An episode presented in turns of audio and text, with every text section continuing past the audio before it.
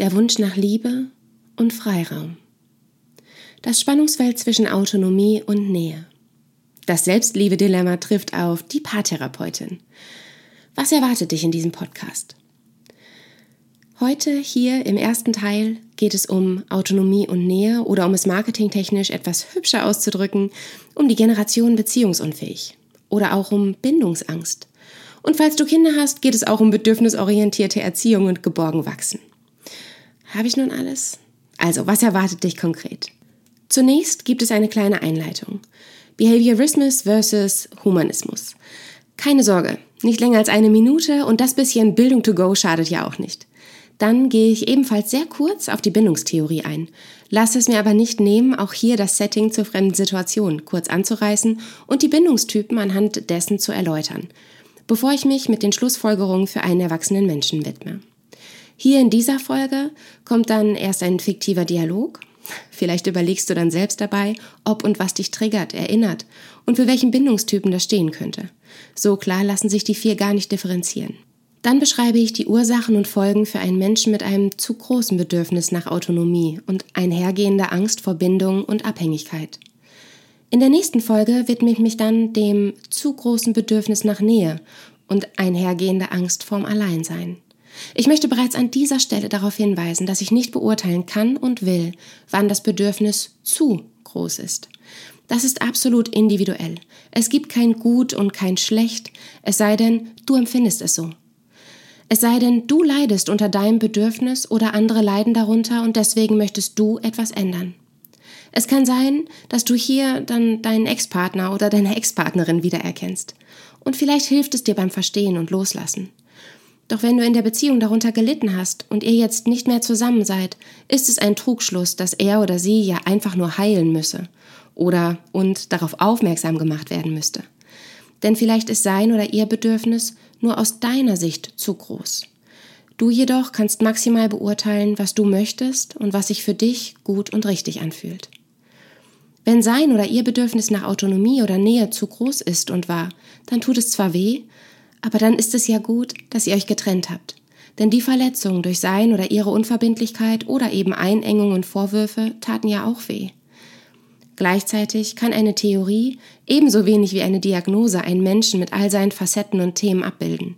Sie dient maximal dazu, gewisse Muster zu verstehen und mit Hilfe dieser Erkenntnisse kann Erleichterung einsetzen und das Verständnis sowie die Akzeptanz helfen bei einer Veränderung, sofern diese angestrebt wird. Ich möchte hier niemanden stigmatisieren oder Menschen mit einem hohen Autonomiebedürfnis bloßstellen. Daher nochmal, ob dein Bedürfnis zu groß ist, entscheidest du allein.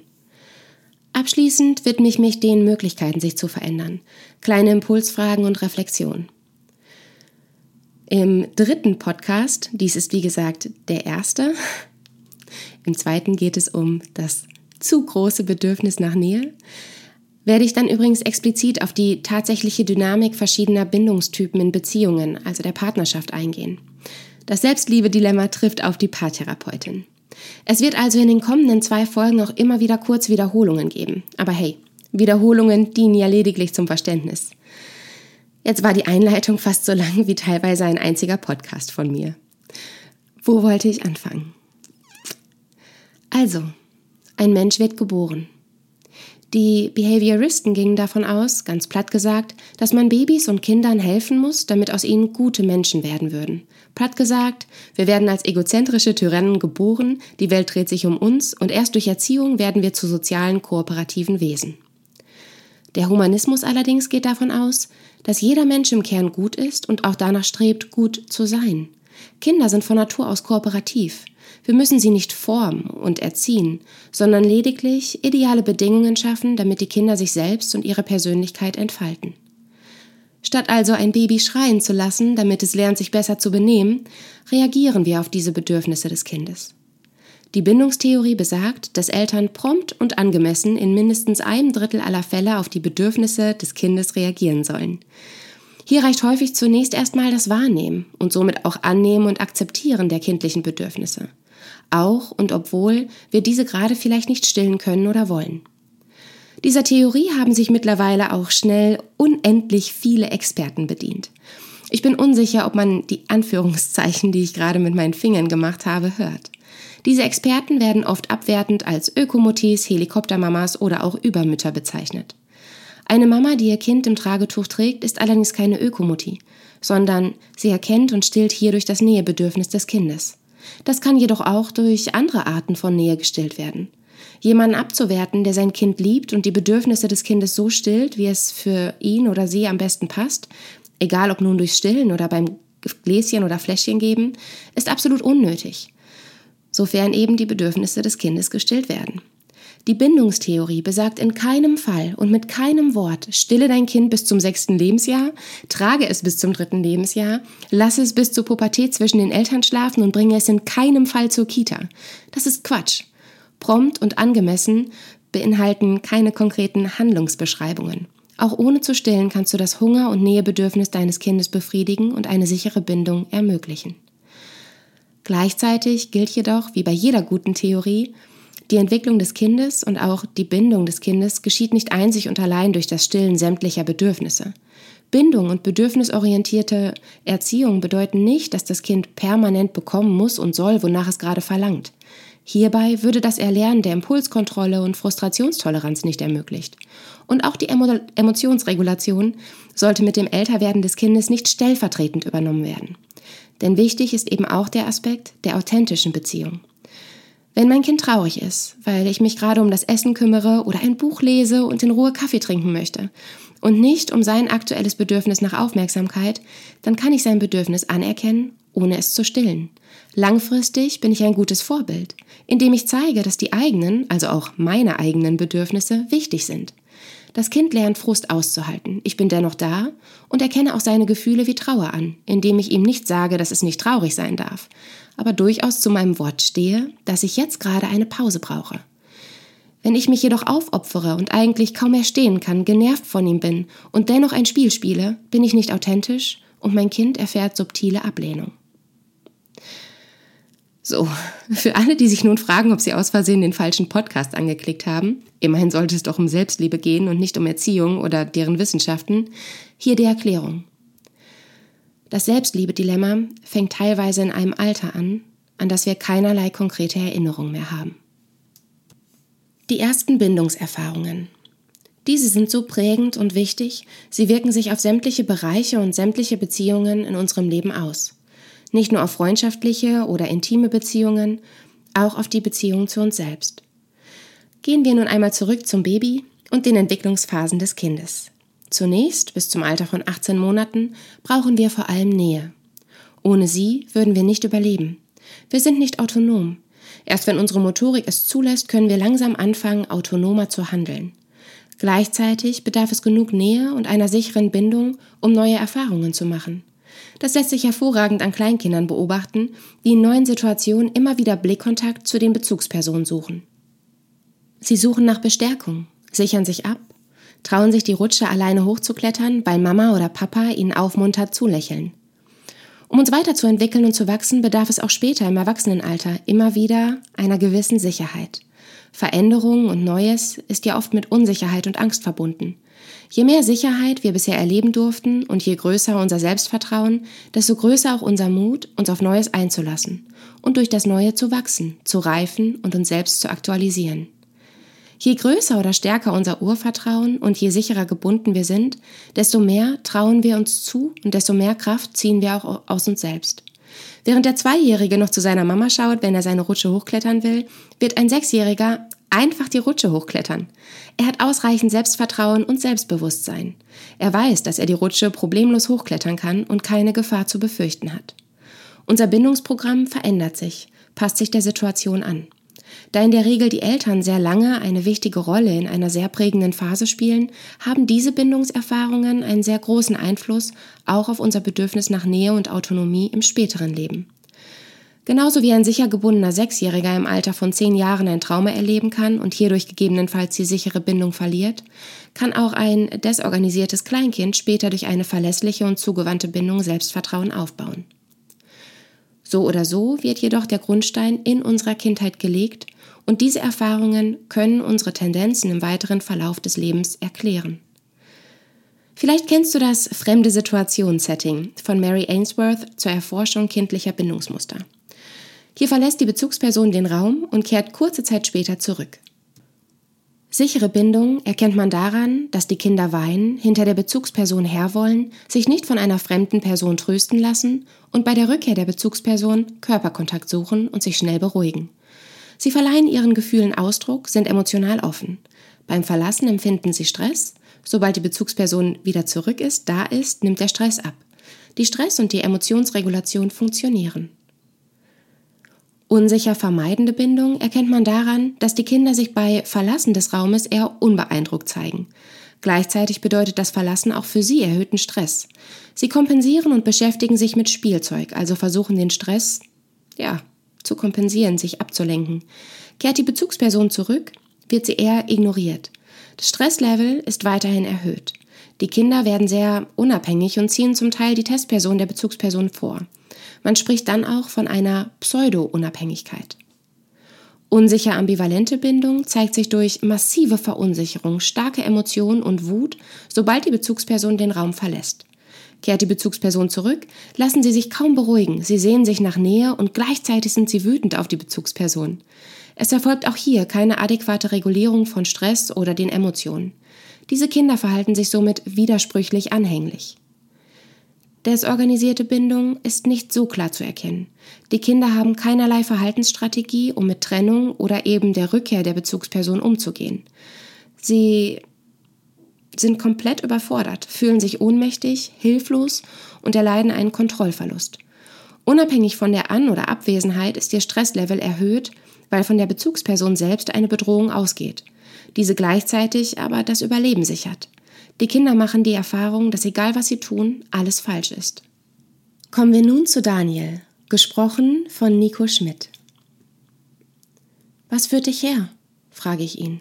Ich bin beziehungsunfähig, antwortet er vermeintlich reflektiert und sehr klar. Ich bin kurz irritiert, denn in seiner Mail klang sein Anliegen eher so, als sehne er sich nach Nähe, nach seiner Ex, die sich gerade von ihm getrennt hat. Eigentlich wirkt es fast so, als sei die Beziehungsunfähigkeit seiner Partnerin sein Problem und als habe er nun starke Selbstzweifel. Daniel interpretiert mein Schweigen und meine Irritation und ergänzt. Also ich weiß nicht, aber ich brauche halt niemanden. Ich muss nicht permanent in Kontakt stehen. Ich genüge mir auch selbst, beziehungsweise ich will ja auch den Kontakt zu meinen Freunden nicht verlieren.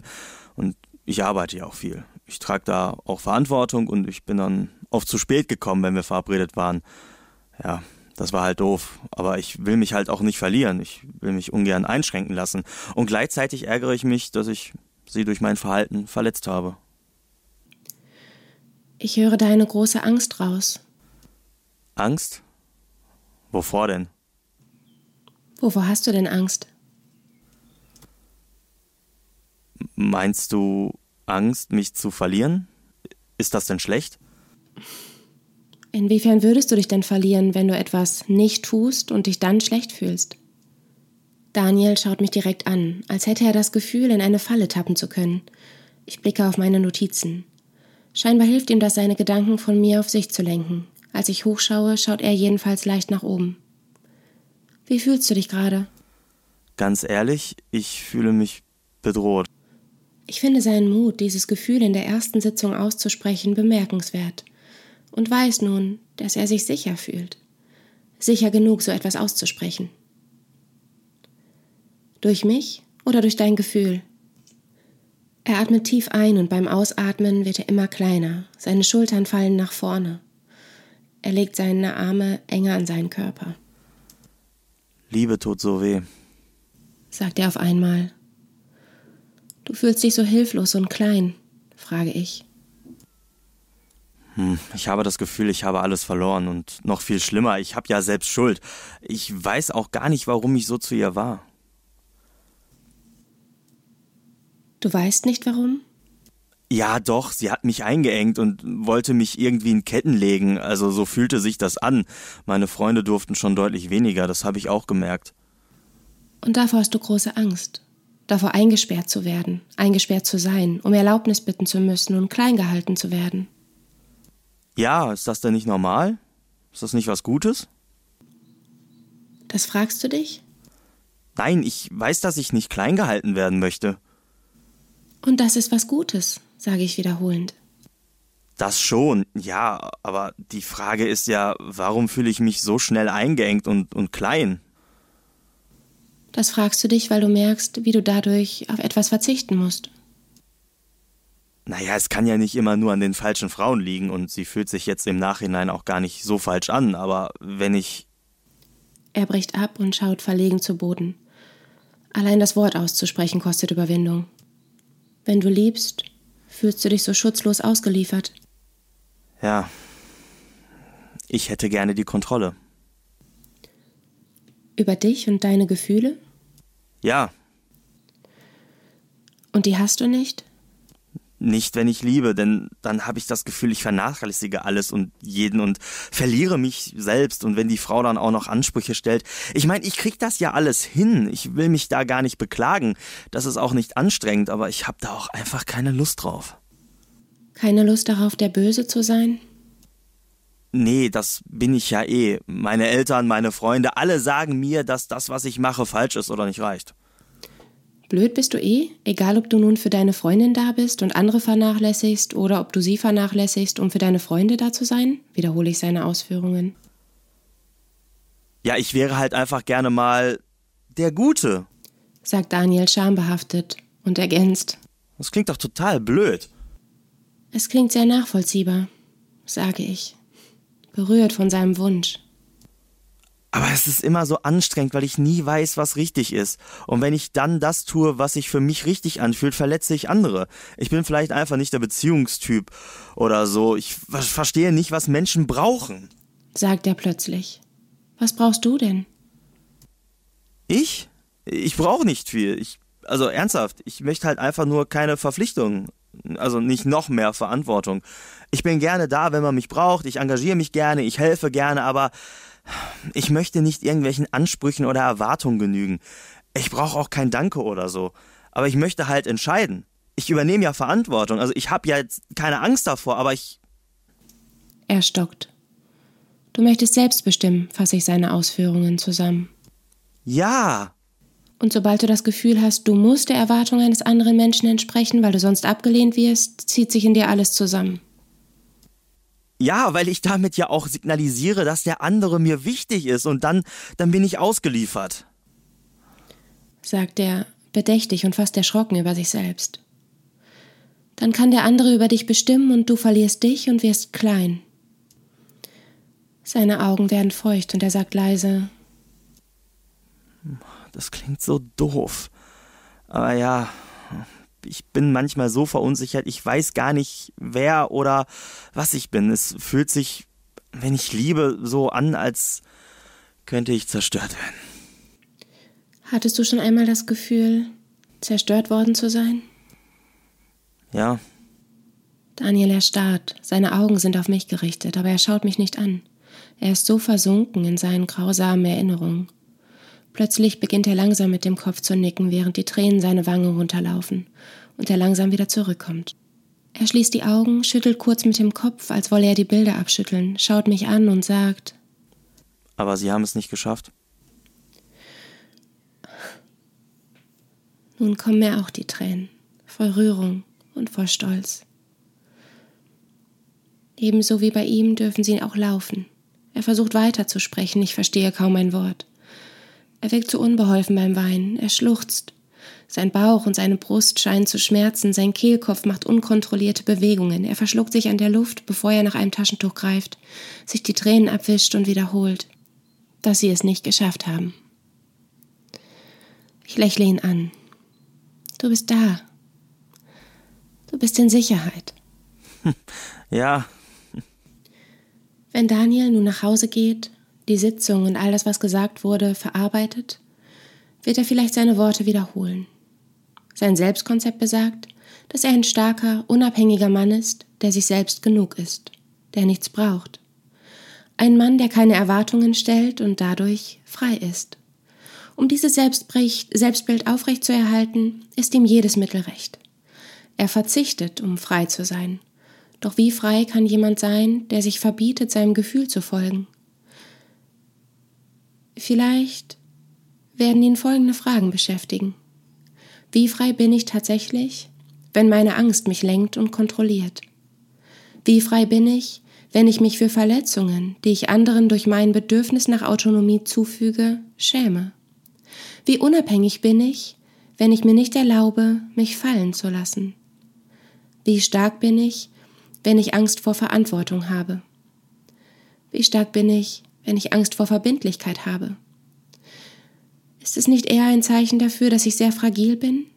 So fragil, dass ich Angst habe, mich zu verlieren, wenn ich jemand anderen liebe? Angst habe, mich anzupassen, jemandem einen Gefallen zu tun, für jemand anderen da zu sein, mich einem anderen Menschen zuzuwenden? Wenn ich Angst habe, dem Leben und mir selbst zu vertrauen, dass alles gut wird, auch wenn ich mir erlaube, mal nicht zu kontrollieren? Wenn ich Angst habe, bedürftig und schwach zu sein, weil ich dadurch andere überfordern könnte, so wie mich andere überfordern. Wenn ich Angst habe, dann verlassen und verletzt zu werden, so wie ich die Menschen verlassen und verletzt zurücklasse. Habe ich nicht eigentlich Angst davor, nicht genug zu sein und rede mir daher ein, dass ich genügsam bin? Und laufe ich nicht Gefahr, dass dieser Glaubenssatz zerstört werden könnte, wenn ich mit Menschen konfrontiert werde, die Erwartungen haben, weil ich dann bestätigt werden könnte, dass ich nicht reiche? Daher muss ich so lange versuchen, dass sich andere bitte ähnlich genügsam wie ich verhalten, indem ich ihnen signalisiere, dass sie zu viel verlangen. Dadurch, dass ich ihnen das nicht gebe.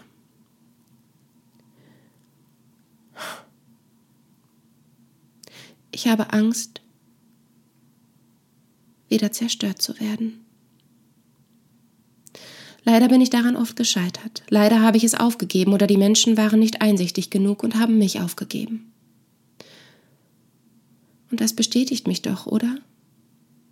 Die Tatsache, dass sich Menschen abwenden, wenn ich mich nicht anpasse, bestätigt, dass ich nicht genug war, bin und auch niemals sein werde. Oder? Daher bin ich lieber alleine. Ich brauche niemanden. Ich bin ein starker und unabhängiger Mann. Ich bin frei. Der Preis, den ich zahle, ist die Nähe, die ich nie erfahren habe. Der Wunsch nach Autonomie, die Angst vor Nähe.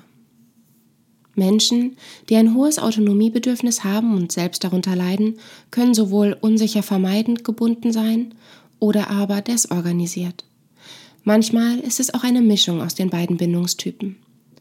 Bei den unsicher vermeidend gebundenen Menschen wird ihr eigenes Bedürfnis nach Nähe abgelehnt. Man könnte also meinen, sie stehen sich selbst im Weg. Bei den desorganisiert gebundenen Menschen wird Nähe an sich abgelehnt, weil Nähe als ein notwendiges Übel empfunden wurde und wird. In beiden Fällen können traumatische Erfahrungen wie Misshandlung oder Missbrauch dazu geführt haben. Auch psychische Erkrankungen der Eltern, massive Überforderungen durch Krisen, Erkrankungen oder eigene Traumata können diese beiden Bindungstypen hervorbringen. Gleichzeitig sei an dieser Stelle gesagt, dass unsere Psyche uns hervorragend schützt, teilweise bis ins hohe Alter. Die Erfahrungen werden nicht als so schlimm bezeichnet. Ja klar, das war früher ebenso. Oder ich glaube, mein Vater wusste es nicht besser, aber die paar Mal, wo ich übers Knie gelegt wurde, waren ja keine Misshandlungen. Oder auch, meine Mutter war nun mal total überfordert, aber sie hatte es ja auch nicht leicht. Vielleicht hatte sie Depression oder so. Ich bin ihr dennoch dankbar. Manche Traumata sind so sehr verkapselt, dass wir kaum noch kognitive Erinnerungen an unsere Kindheit haben.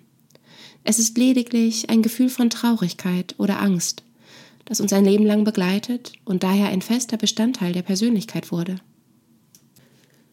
Diese Kinder wurden schon früh alleine und sich selbst überlassen.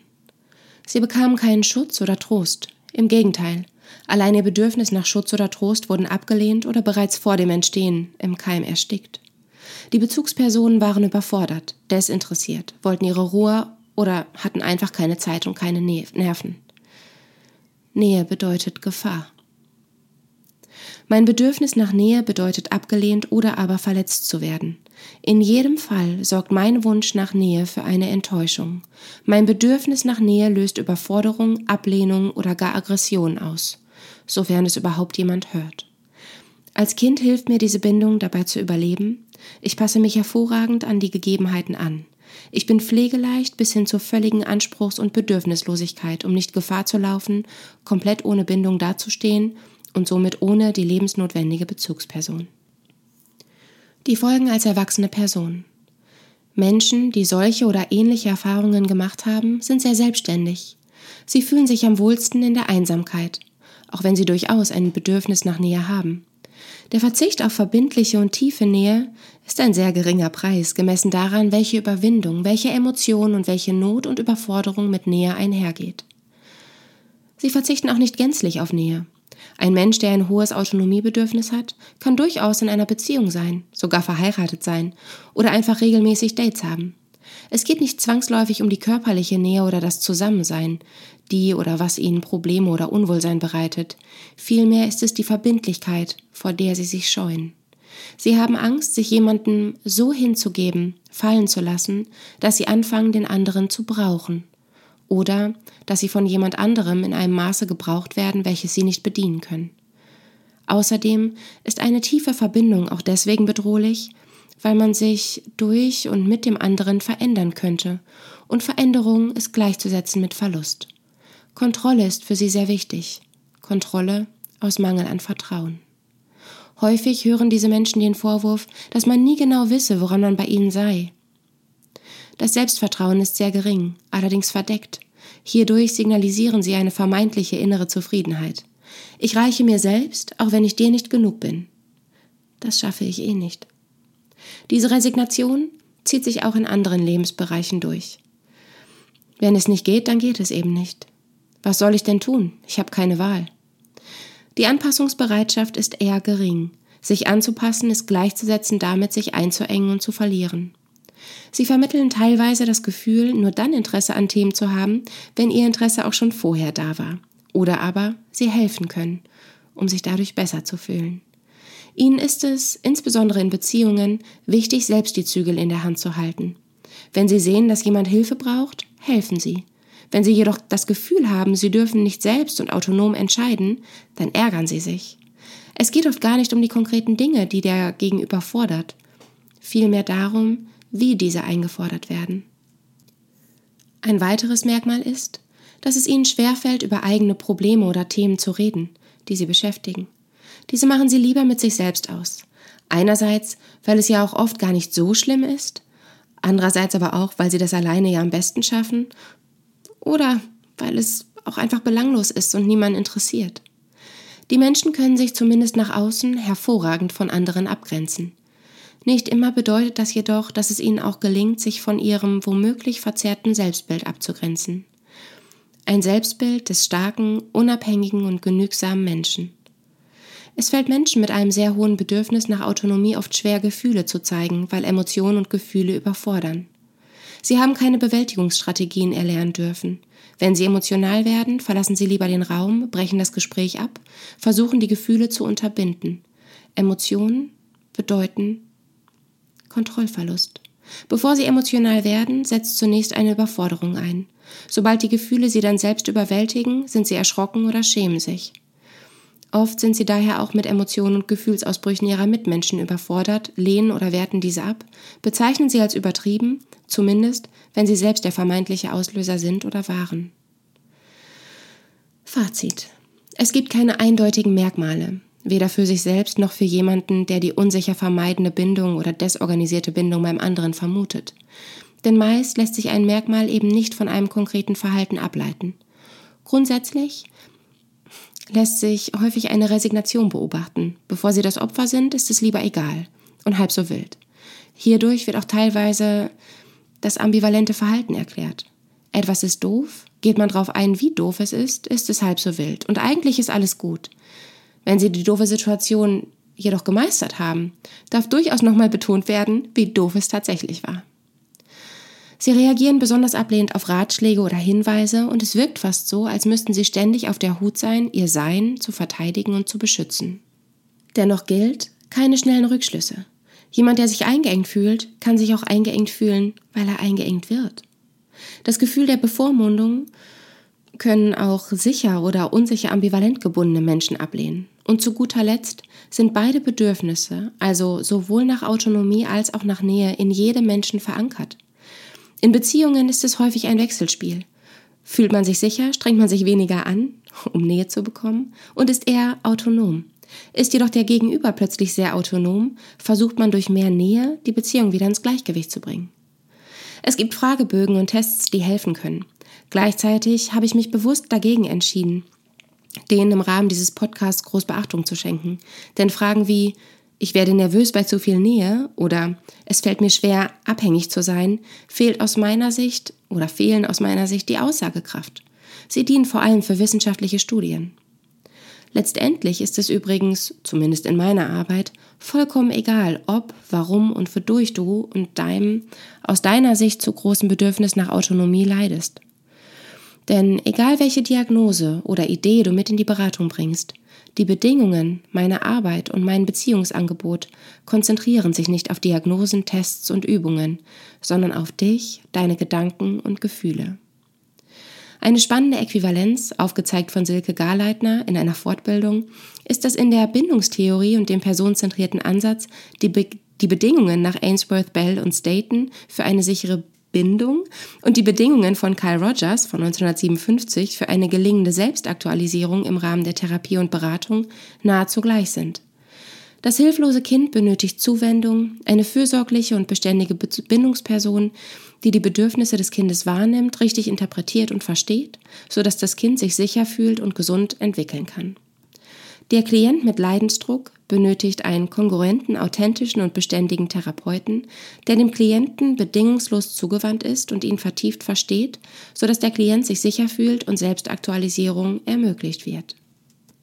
Möglichkeiten oder Gedankenanstöße. Grundsätzlich sind für unerwünschte Muster und Verhaltensweisen korrigierende Erfahrungen unabdingbar. Wenn ich mir aufgrund von Erlebnissen Verhaltensmuster angeeignet habe, die mich schützen sollten, dann werde ich diese Verhaltensmuster auch dann weiterhin anwenden, wenn die Gefahr vorüber ist.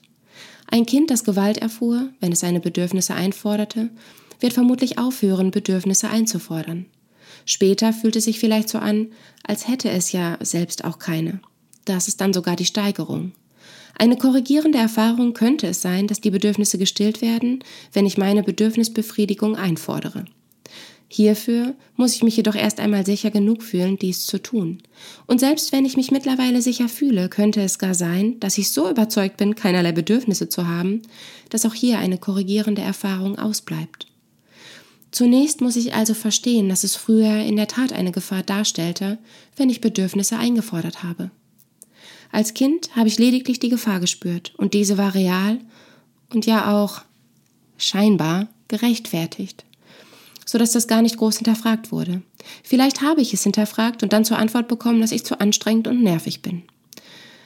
Auch diese beiden Gründe, das weiß der Kopf, rechtfertigen nicht die erfahrene Gewalt.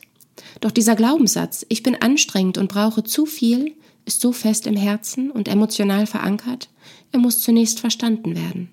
Das Gefühl scheint ja bis heute da zu sein, obwohl der Kopf vielleicht längst weiß, das ist Quatsch.